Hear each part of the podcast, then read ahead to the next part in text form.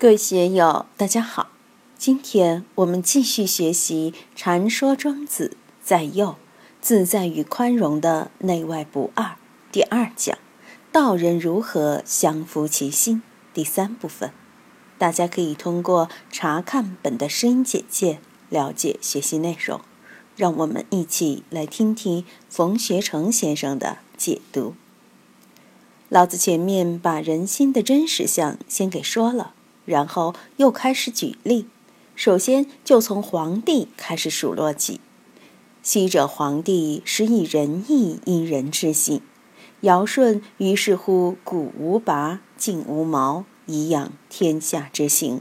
筹其五脏以为仁义，精其血气以归法度，然犹有不胜也。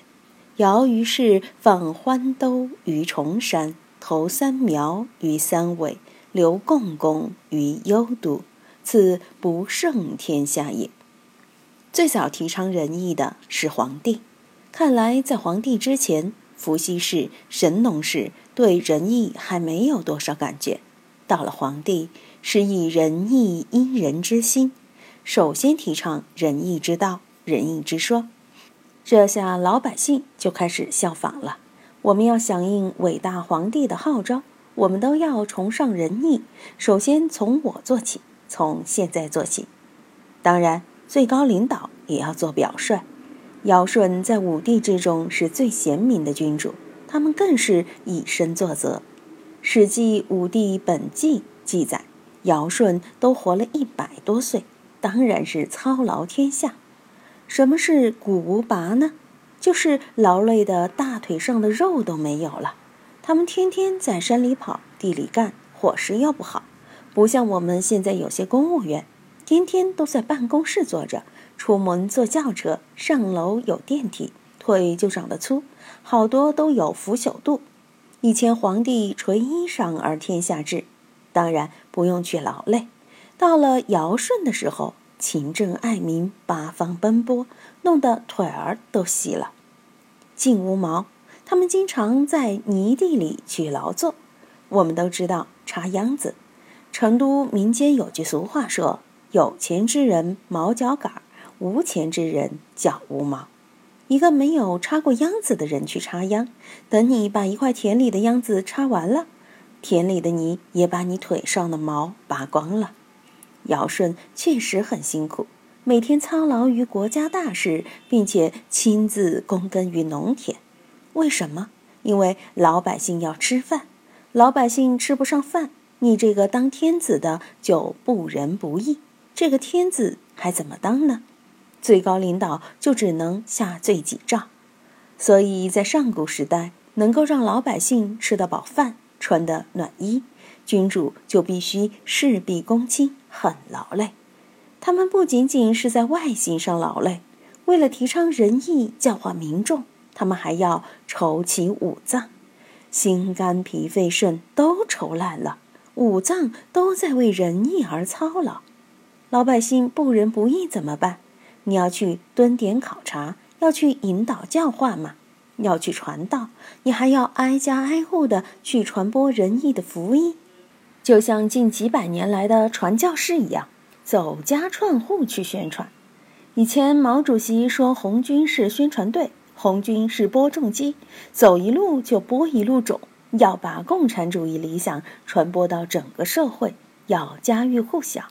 那尧舜为了传播仁义，也是要家喻户晓，所以愁其五脏，心肝脾肺肾都累，精其血气以归法度。为了把国家治理好，典章制度、法规条文各个方面需要完善。作为先王的一套礼乐行政之法，他们是开山祖师，由他们最先制定，确实不容易。就像粉碎四人帮以后。我们国家要与世界接轨，要政治规范化、法律规范化。现在制定了那么多法律，你想一下，这些法律要多少人来讨论，多少人来研究，要参考多少文献，要结合当代的实际、国内的实际、国外的实际等，那的确是要精气血气。不操心的人没有这些体会。我每天整点文稿校对几天下来，都心疲气衰，感到力不从心，非常劳累，所以暗读劳形啊。然犹有不慎也，像尧舜这样的圣君，为了天下的安宁，为了天下的太平，确实是神行疲惫，仍然有不周到、不圆满之处，很多问题也不能解决。下面又开始举例了。尧于是放欢兜于崇山，投三苗于三尾，留共工于幽都，此不胜天下也。尧舜通过他们的辛劳勤政，天下太不太平呢？还是不太平。欢兜要造反，于是把他流放到崇山；三苗不听话，于是把他迁徙到三尾，迁往南方的湖南、江西一带。共工也是造反，西汉《淮南子·天文训》里说：“昔共工与颛顼争为帝，不胜，怒而触不周之天，把天都弄垮了。于是天不满西北，地不满东南，才惹得女娲娘娘炼石补天。共工惹的祸很大。当然，这个是后世的传说，在女娲娘娘传说之前。”尧的确是与共工战于涿鹿，战胜共工后，把他流放到幽州。像尧这么英明勤政，又受全国老百姓爱戴拥护的圣君，都不能把全天下治理得非常和谐，所以此不胜天下也。陈玄英大师对这一段考察的有声有色。他说：“西帝弘氏有不才子，天下谓之混沌。”即欢兜也，为党共工，放南夷也。晋云氏有不才子，天下谓之饕餮，即三苗也。为尧诸侯，封三苗之国。国在左洞庭，有盆蠡，居豫章，晋南越。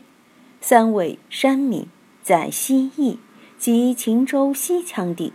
少昊氏有不才子，天下谓之穷奇。即共工也，为尧水官。幽都在北方，即幽州之地。尚书有汲滚，此文不备也。四人皆包藏凶恶，不遵尧化，故投诸四夷，是尧不胜天下之事。陈玄英把这一切说得有鼻子有眼。总之，尧并未能使天下太平无事。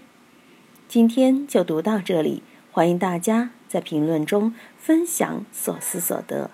我是万万，我在成都龙江书院为您读书。